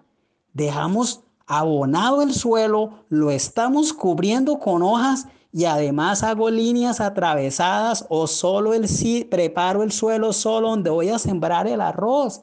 De esa manera, de esa manera yo estoy cuidando el suelo, estoy abonando el suelo y estoy aprovechando el agua que cae del aguacero. El agua va a entrar más fácil, más fácil y entonces esa agua que habla el señor biogestor va a estar ahí en el suelo almacenada, justamente para que la plantica pueda crecer. Y mire usted, más o menos esa capa ahí de rastrojo de, frijoles y de alberjas me puede durar unos 30 días ahí. Y entonces quiere decir que yo siembro la matica de, arroz y, y, pues no van a salir matas dañinas o acompañantes porque está esa camada ahí de hojas cubriendo el suelo entonces no voy a tener problema de, plantas dañinas, solo me va a quedar el, el, arrocito creciendo. Y eso después de 30 días, cuando ya se pudra eso, pues ya el arroz ha crecido y ya, ya ha cerrado las hojas, los surcos. Y ahí, oiga, ¿qué tal esa idea? ¿Cómo la ven? ¿Cómo la ven?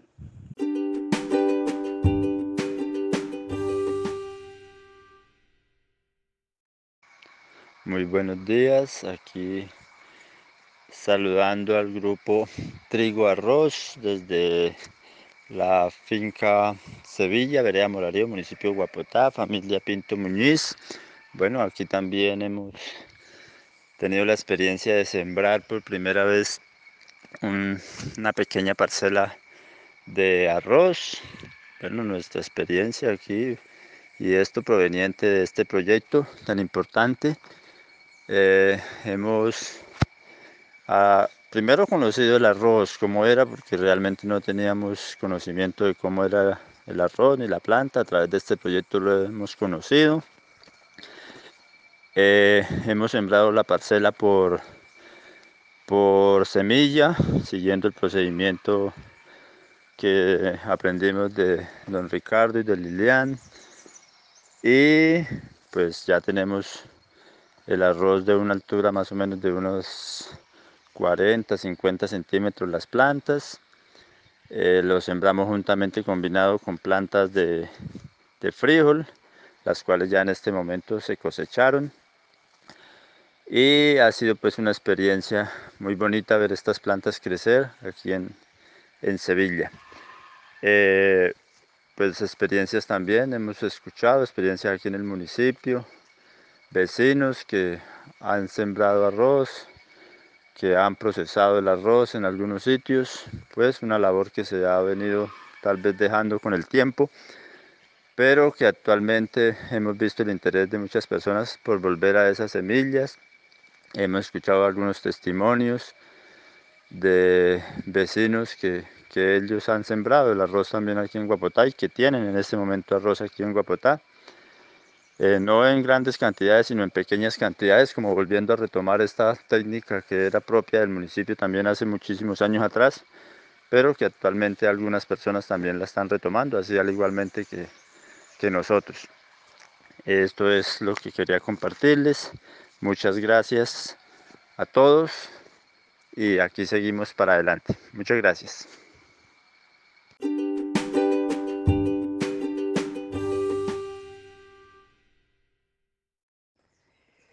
En la tarde de hoy les quiero compartir mi experiencia con el arroz. Es un cultivo muy bonito, eh, requiere sí de, tiempo, pero estoy muy contento. He podido cosechar tres arrobas de, de arroz ya pilado.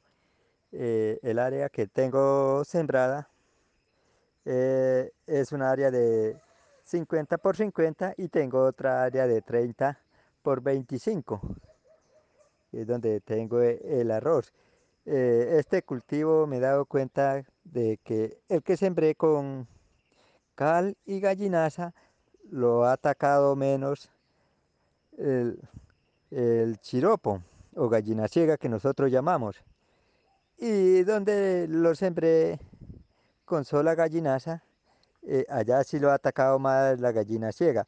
Y yo lo estoy controlando con el urimiel. Le coloco el urimiel y me ha dado muy buen resultado para la gallina ciega.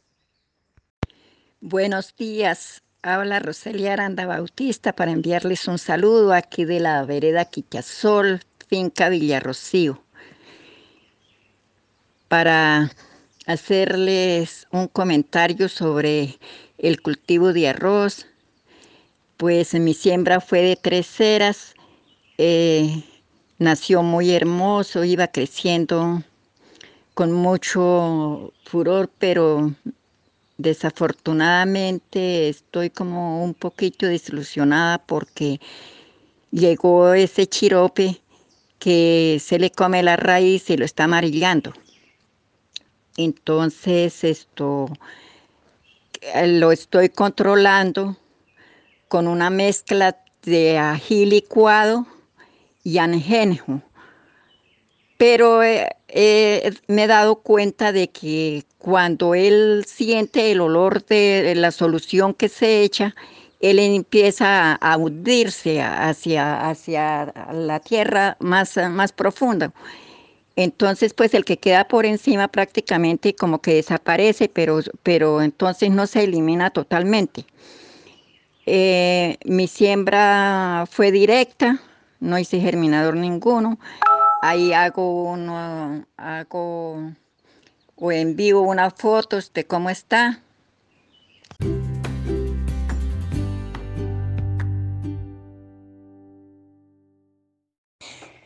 Otro asunto que me llama la atención y es que yo, pues a mí dicen crisuelos, ¿no? Yo, a, mí ya, yo escucho hablar del suelo, mano, y, eso a mí, a mí me, mejor dicho, me da de todo, mejor dicho, un montón de ideas acá en la cabeza dándome vueltas. Entonces, mire, tengo otra idea. Ahorita escuchando hablar a don Biogestor, que hablaba de los suelos de allá, que son amarillos, que como que tienen mucha arcilla, que mucho barro, ¿sí? Que esos tienen mucho hierro. Sí, sí, es verdad. Pues bueno, esos suelos resulta que con el paso de los años y con los aguaceros que, que han caído a través de los muchos, muchos años, pues esos suelos van perdiendo sus nutrientes. Sí, van quedando pobres. Y eso es por naturaleza, ¿sí? Porque el agua se va llevando, el agua se va llevando a través de los años todos esos nutrientes. ¿Sí? Los va arrastrando. Entonces, es natural encontrar suelos que tengan poca fertilidad. Entonces, ¿qué hay que hacer? Nos toca devolverles esos nutrientes al suelo. Y para que esos nutrientes pues sigan ahí circulando, sigan circulando y las plantas los puedan aprovechar.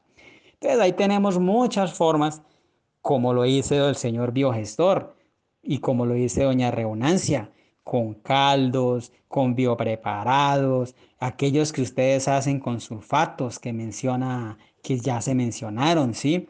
Pero también, ¿qué tal si uno aplica rocas fosfóricas? ¿Ya escucharon hablar de las rocas fosfóricas? Sí, ese es un abono que es una, una, una roca molida que es rica en fósforo. Y ese fósforo es de los elementos importantes para el suelo y sobre todo en estos suelos así amarillitos o de color rojito. Ahí es que es importante el fósforo, ¿sí? Y otro elemento son importantes el calcio y el magnesio, porque ese calcio y magnesio son importantes para la fotosíntesis, para que las matas tengan el color verdecito y puedan hacer fotosíntesis y entonces se puedan llenar los granitos del arroz o de cualquier cultivo del maíz. Esos dos elementos, calcio y magnesio, uno los puede encontrar en una caldolomita. ¿Sí? Caldolomita, no es de esa agrícola, de esa de pintar paredes, no. Es de la caldolomita, es otra, otro tipo de cal, ¿sí? Que tiene calcio y magnesio.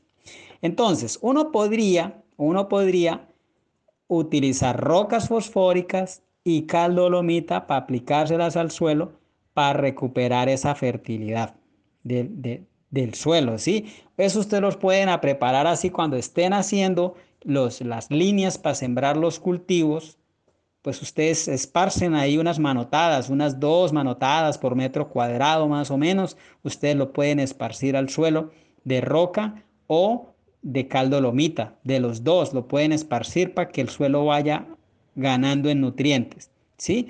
O si ustedes lo prefieren, también pueden utilizar, echárselo al compostaje. Pueden echarle, por ejemplo, unos 3 kilos de roca y un kilo de cal o 2 kilos de cal, dolomita, por una pila que tenga más o menos un metro de alto por un metro de largo. Así más o menos entonces ustedes pueden agregarle esos nutrientes con rocas fosfóricas y caldo lomita y con eso van recuperando la, la fertilidad del suelo. Sumado, sumado además de todos esos biopreparados que son muy importantes con los sulfatos que ya fueron mencionados. Hmm, no, hermano, a mí no, eso, eso va a quedar un suelo ni la berraquera. Y con abonos verdes y con cobertura del suelo. No, mano, qué berraquera. Yo estoy es aquí contento. ¿Qué piensan ustedes?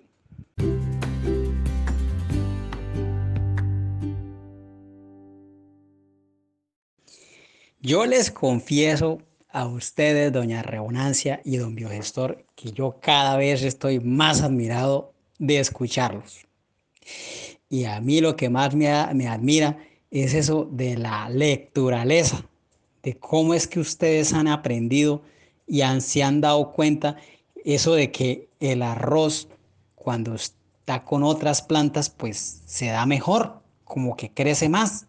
Sí, ustedes hablan de entonces cuando está el frijol o cuando están los pepinos, sí, que las maticas de, de, arroz cuando estaba más acompañadita con otras hierbas, pues, pues que creció más. Hmm. Pues yo me puse en la tarea de averiguar. Y yo también ese día del rastrojo, pues pensándolo bien, cuando yo estaba ya en ese rastrojo, en ese aguacero, pues claro, es que yo me di cuenta que la naturaleza no trabaja sola. No, señor. La naturaleza trabaja esas en asociaciones. Mire usted ese rastrojo que yo vi allá, fue muy chicazo lo que habían como unas 20, 30 plantas diferentes. Y lo más curioso de eso, lo más bacano de eso, mire, es que cada mata diferente tiene unas raíces diferentes. Unas raíces son de una mata son más finas, otras son más gruesas, unas de matas tienen raíces que crecen más en la superficie, así encimita del suelo, otras matas diferentes tienen raíces que se van allá para lo hondo, para lo profundo. Y entonces, miren lo interesante, si nosotros abonamos con esos caldos nutritivos que tienen compuestos y nitrógeno y, potasio y todo eso, pues a medida que uno va regando y va abonando, pues esa, esa agüita va entrando, eso va a ser sorbido por el suelo, ¿no? pero también esa agüita con el riego va bajando y se va profundizando más y pues puede a veces, a veces que se profundice tanto que ya el arroz no lo alcance a coger. Sí, ya, ya pasó la, la profundidad de las raíces del arroz y entonces yo podría estar perdiendo nutrientes. Pero como yo tengo diferentes plantas con diferentes raíces y otras que están bien más profundas, pues ellas hacen el trabajo entonces de, absorber esos nutrientes que se están yendo allá para abajo, para lo profundo, lo absorben y van a formar hojas y van a formar ramas y van a formar flores de esas otras maticas. ¿Y qué pasa si esas otras maticas acompañantes yo las corto y las dejo ahí en la superficie? Pues ese abono que se estaba yendo para abajo está quedando otra vuelta ahí encima en la superficie si me entienden la importancia de tener diferentes plantas en medio del cultivo de arroz, lo que yo estoy haciendo es que todas ayudan ahí. Y esas raíces tienen unas, unos, una importancia grande. Imagínese usted, me están recuperando allá el, el nutriente que se estaba yendo para abajo y me lo están dejando otra vuelta encima del suelo para que el arroz o el, o el cultivo que yo siembre después del arroz lo pueda aprovechar. Eso es muy importante para mejorar la fertilidad de los suelos. Hay que trabajar con la naturaleza y en asociaciones diversificar diferentes plantas sembradas, eso es lo mejor. Hmm, ¿Si la pillaron? ¿Si la pillaron, mano?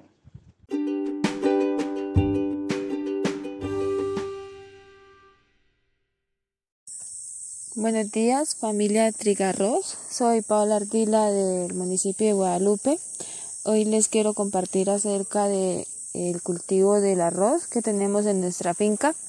Primero, habíamos sembrado unas plántulas por trasplante en, el huerto y al momento en que espigó no, no cuajó el grano, simplemente fue el tamo.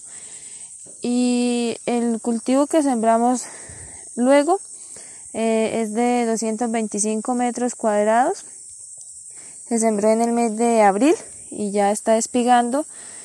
Eh, hemos tenido problemas con el chiri o chiropo, pues nos damos cuenta que este que sale, el chiri este es de cabeza roja y el que hemos visto desde hace mucho tiempo es el de cabeza negra, que ese sí es el que no hace daño, simplemente lo que hace es arar. Y en este nos damos cuenta cuando vemos una mata eh, ya seca prácticamente, la arranca uno y ahí está eh, hay varios chiris. Entonces, pues nosotros recurrimos a, a fumigar, a, sí, con un eh, fungicida, puesto que estaba todo el cultivo lleno de eso. En lo que íbamos aporcando, íbamos encontrando y algunas matas incluso se secaron que tocó resembrar. Entonces ese fue nuestro problema y pues ahorita esperando a que eh, cuaje bien la espiga. Le hemos aplicado triple 15 y le hemos aplicado biol, eh, lo del biodigestor. Eh, eso es lo que nosotros llevamos en el cultivo, no hemos cosechado todavía, pues apenas comenzamos con esto y vamos a ver cómo nos va de la mano de Dios. Un feliz día para todos. Paisanos, aquí nuevamente yo, Quirizuelos. No, pues es que ya como para ir cerrando la conversa de hoy, pues no, simplemente contarles y decirles que, el suelo pues es, es, es el mejor recurso y el más importante que tenemos en la finca. Porque es que del suelo depende todo lo que está por encima de él las maticas, los animalitos y nosotros que comemos de lo que se siembra y de los animalitos que se crían. Del aire que respiramos, no ve que las plantas son las que producen el oxígeno y nos limpian. Entonces hay que cuidar ese suelo muchísimo. Ese es la tierrita, el suelo es el principal y más importante recurso que tenemos en la finca y hay que conservarlo. Y entonces todas estas recomendaciones que se han hablado hoy para que el suelo suerva el agua son muy importantes. ¿No ve que el agua es el otro elemento clave para la vida? Y si yo ese suelo lo cuido para que él pueda absorber la mayor cantidad de agua, pues esa agua va a entrar al suelo, va a ser aprovechada por las planticas y si no es aprovechada, pues esa agua sigue caminando por dentro del suelo y va a aparecer por allá en la loma abajo en forma de un manantial, de un nacimiento. ¿Sí? El agua sigue corriendo, sigue corriendo por dentro del suelo y eso es lo que necesitamos que el suelo haga. Por eso es importante manejar la cobertura del suelo al suelo. Ustedes se han fijado que el suelo le da pena estar desnudo. Es usted roce o de hierve un, un, un, suelo, un lotecito y a, a, los cinco días ya está otra vuelta verdecito porque no es que al suelo le da pena estar desnudo. Hay que dejarlo cubierto y ojalá con maticas de diferentes especies, diversificado, con diferentes raíces, que con, con bichitos ahí haciéndonos huequitos y canalitos para que pueda entrar el agua. ¿Mm? Y además si tengo leguminosas y si le estoy echando abonito constantemente, pues mucho mejor. Entonces vamos a ver al suelo como nuestro principal recurso, ¿sí? De la finca. Y vamos a ver que si yo lo cuido y hago cosas para que él funcione mejor, yo estoy hecho, estoy hecho porque todos ganan, todos ganamos. Listo, mis, mis paisanos. Me alegra mucho saludarlos y aquí lo me tienen para lo que necesiten. Les habló Crisuelos.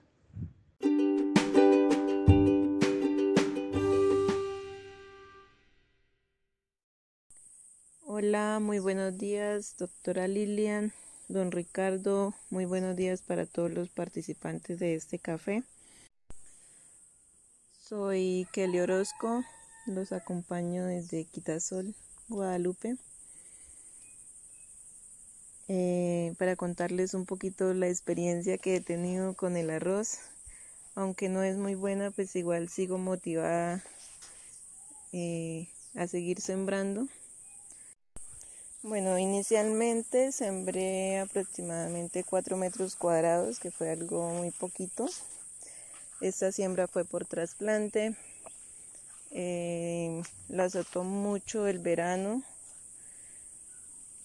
y pues ya cuando tenía espiga los grillos eh, luego de este hice una siembra de unos 40 metros cuadrados con este tuve muchísimo problema con la chisa eh, mucho problema con los grillos porque se lo comieron prácticamente todo cuando estaba como de 10 días de, de nacido. Entonces, pues eso desanima, desanima un poco, pero ahí vamos. Eh, de ese arroz fue siembra directa. Y del poco que me quedó eh, mi hijo quiso trasplantar la mitad a un lago y pues ese arroz sí está muy bonito. Pues ahí sí no, no ha habido problema con la chisa aunque está empezando a espigar y los grillos sí, sí están ya empezaron a dañar las espigas. También pude trasplantar eh, o pude no, sino quise trasplantar unas matas a la huerta, las sembré en conjunto con la cebolla y también están hermosas. Hay una mata que tiene 20 hijitos, esas sí todavía no tienen espiga, pero pues están muy lindas. Y no sé, ahí la chisa no ha dañado la raíz del arroz. Pues justo en ese lugar mantengo aplicando ceniza tibia, que es con lo que abono la cebolla. No sé si, si la chisa tiene cierto, eh, bueno, la ceniza le causa cierto repelente, pero pues ahí no he tenido problema con, con estos animalitos.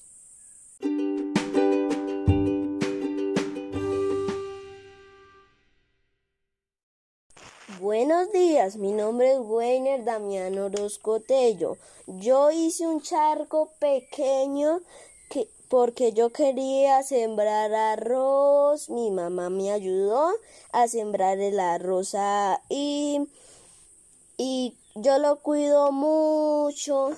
Ya, ya está floreando, ya, ya tiene muchos hijitos y cuando el arroz ya esté muy grande y se esté secando y tenga harta semilla, voy a sembrar más y cuando ya tenga mucho arroz voy a hacer torticas de arroz, pan.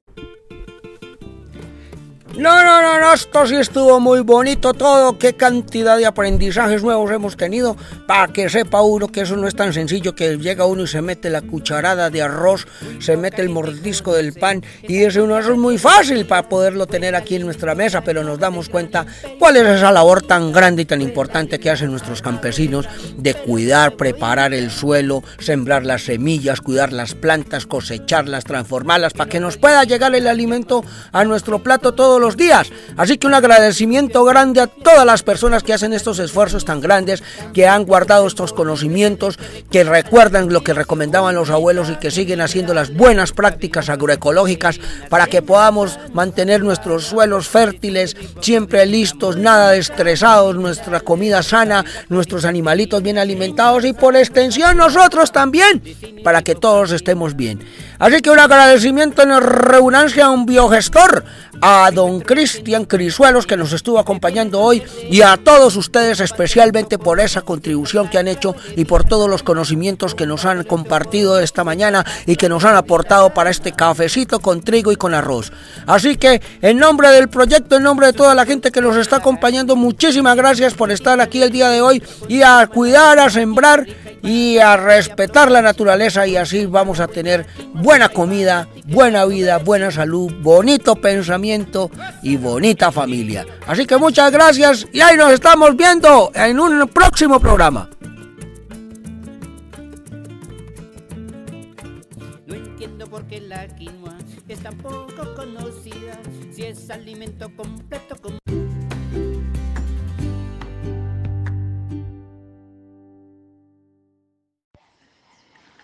Buenos días nuevamente para todos. Es muy agradable ver estos cultivos tan maravillosos. Eh, mi pregunta es, he visto que, que, se puede alternar el arroz con el frijol. ¿Con qué otros cultivos se puede alternar? ¿Y a qué distancia es mejor sembrar el arroz para que produzca la espiga más, uh, más fortalecida? Muchas gracias.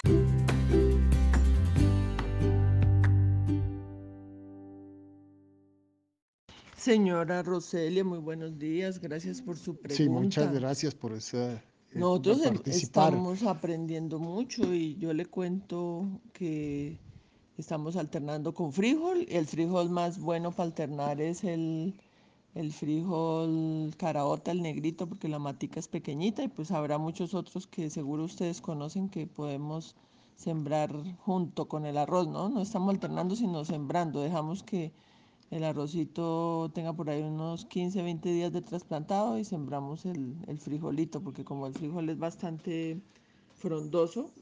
Sí, para que no lo ahogue totalmente y darle uh -huh. tiempo al arroz que crezca lo suficiente para que se defienda cuando el frijol lo trata de tapar. Entonces, lo que vemos que cuando el frijol ya está cargadito, lo doblamos hacia un lado y, y le dejamos otra vez eh, entrada de aire al arrocito para que reaccione y, y siga su ciclo normal de crecimiento y no se sienta ahogado.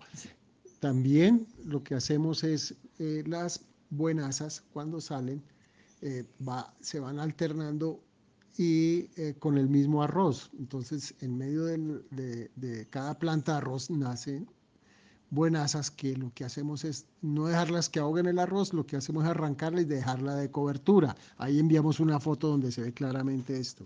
Y señora Rosalia, también podemos sembrar, tenemos con repollos, con lechugas, con eh, coliflor, con pepino. O sea, se, hemos aprendido que, que se siente contento el arrocito acompañado. Y la distancia de siembra, 30 centímetros, porque uno alcanza a sacar el cultivo de, de, de hortaliza, comerse su ensalada y, y el arrocito está allí todavía entonces ya sí. cuando uno cosecha las hortalizas, el arroz va quedando allí ya y va, va cubriendo todo el suelo, ¿no? Entonces eso que usted dice es muy importante.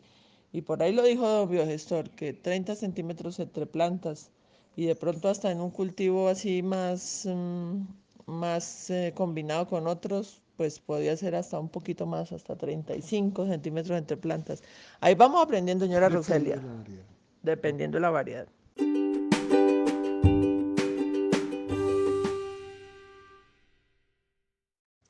Señora Roselia, muy buenos días. Eh, un poco con su pregunta de cómo se podía eh, asociar el, el arroz con otras plantas. Entonces, sí, mira, es muy importante, por ejemplo, eh, eso que usted dice con el frijol es importante porque el frijol le, va a aportar nitrógeno a partir de la fijación biológica que hacen esas plantas leguminosas. Entonces ellos tienen unas, unas, unas bacterias en las raíces, el frijol, que fija el nitrógeno del aire y se lo deja disponible a las, a las plantas que están acompañándolo, en este caso el arroz. Eh, también podrías eh, diversificarlo, por ejemplo, con plantas como tomate, eh, plantas como calabacín o plantas como inclusive auyama, cuando ya esté el arroz un poco más grande, podrías inclusive pensar en sembrar auyamas o sembrar berenjenas. Todas estas plantas eh, son diferentes, por ejemplo, del frijol y traen otros beneficios diferentes a los del frijol. Entonces, por ejemplo, las, eh, las eh, berenjenas, esas que son moraditas, eh, ellas son muy importantes para las micorrizas, para los hongos y las micorrizas son importantes para el fósforo, para poder absorber el fósforo. Entonces, en la medida en que usted, usted puede o incluir esas, esas plantas dentro del surco del arroz, o apenas termine el ciclo del arroz, usted puede sembrar nuevamente esas plantas ahí en el lote, así diversificadas. Eh, cebollas también es importante que se puedan incluir allí junto con el arroz para que cree ambientes de, repelencia de insectos, eh, ajos, eh, aromáticas, en fin, a mí me parece que es importante tener todo ese mix de cultivos juntos con el arroz. Eh, de esa manera, lo que tendrías que hacer entonces es que vas a distanciar más el arroz, que no quede tan junto. Con eso, eh, pues no hay competencia por luz. Pero en la medida en que se tenga diversidad de plantas, eh, es mucho mejor para, para el sistema, porque unas ayudan a las otras.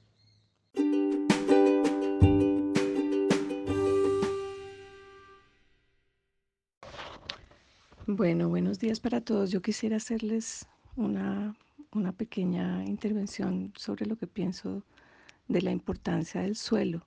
El suelo es como, como el estómago de las plantas. Es el gran olvidado en los sistemas industriales y de producción de alimentos. Y de esta manera se provoca una pérdida de nutrientes y una erosión y una degradación de suelos. Entonces pienso que sí es muy importante ver el, el suelo como un organismo complejo que lo forman las plantas y el suelo es una gran unidad, una sola unidad. Entonces, si lo miramos de esta manera, podemos hacer que se abran otras puertas y que se inicie la autofertilidad del mismo. Nosotros somos seres vivos y tenemos una boca que se encarga de triturar y preparar el alimento que ingerimos. Y nos es impensable el ingerir cualquier alimento sin antes pasar por la boca. Las plantas también cuentan con este órgano, que a diferencia de nosotros está separado de su propio cuerpo. Entonces las hierbas, las hojas secas, la extensa cantidad de seres vivos que mueren, etcétera, son el alimento inicial de las plantas que las plantas tomarán para su formación y crecimiento. Quien se encarga de triturar estos alimentos, pues son los ácaros, las lombrices, los caracoles, las babosas y todos estos animalitos que no son aparentemente, eh, no los vemos. Son en verdad la auténtica boca de las plantas y para que estos seres vivos aparezcan en el suelo, este tiene que estar muy sano y vivo. Cualquier tratamiento químico que utilicemos en la agricultura acabaría con estos pequeños seres, evitando de esta forma el inicio de una correcta alimentación. Después de triturar el alimento, este pasa al estómago para poder ser digerido y de la misma forma debe ocurrir con el huerto.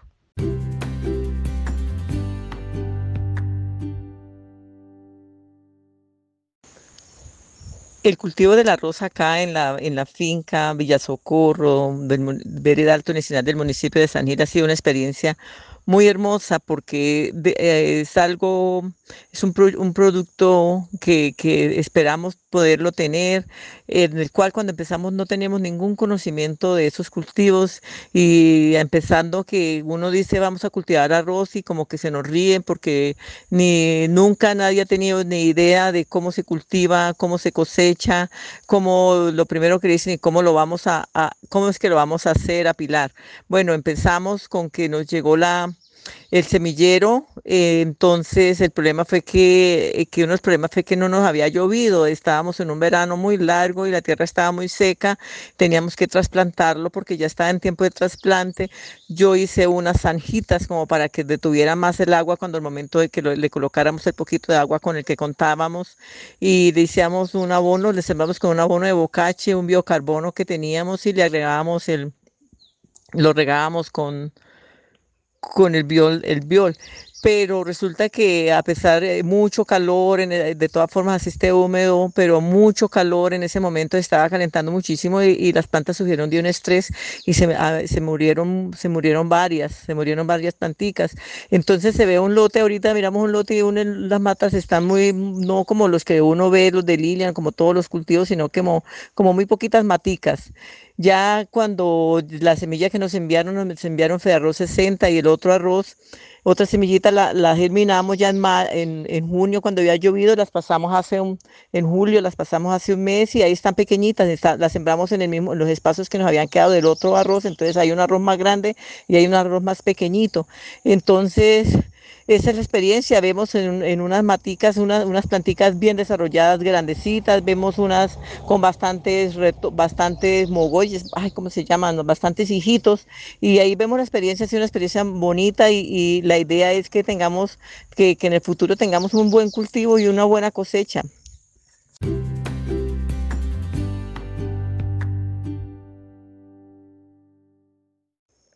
Compañeros, para comentarles mi experiencia con el cultivo del arroz. Ha sido algo novedoso, una experiencia, más que una experiencia, es un reto, porque todo el mundo nos dice, eso no son tierras para arroz, acá no hay suficiente agua para el arroz. Pero hasta el momento, pues ahí lo llevamos, no tenemos ninguna experiencia con eso, con ese cultivo, pero ahí va.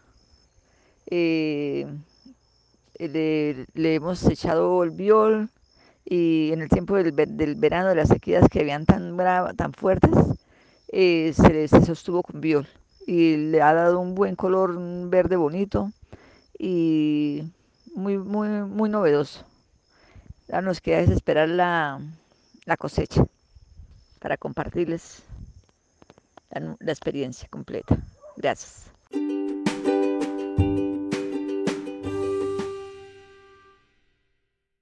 Don Biogestor. Doña Reunancia. Qué programa tan bonito. Sí, muy bonito. Nos iba quedando un poquito largo porque todo el mundo quería participar y pues eso es, lo importante. Es un programa donde da mucho para qué hablar y muchas experiencias tenemos nosotros para compartir. Eh, Ahí sí vemos que, que, que, el Eufrasio nos hablaba de la historia del trigo y del arroz, pues nosotros estamos también participando en esa, construcción de la historia. Entonces los animamos a todos muchísimo. ¿no? Sí, en el transcurso de estos días mandamos la información de lo que habíamos prometido y de la parte como que tengan información de esos preparados que nos ayudan a, a, fortalecer nuestro arroz. Y los animamos a... Que sirven para el trigo, ¿no? Se me estaba olvidando también, ¿no?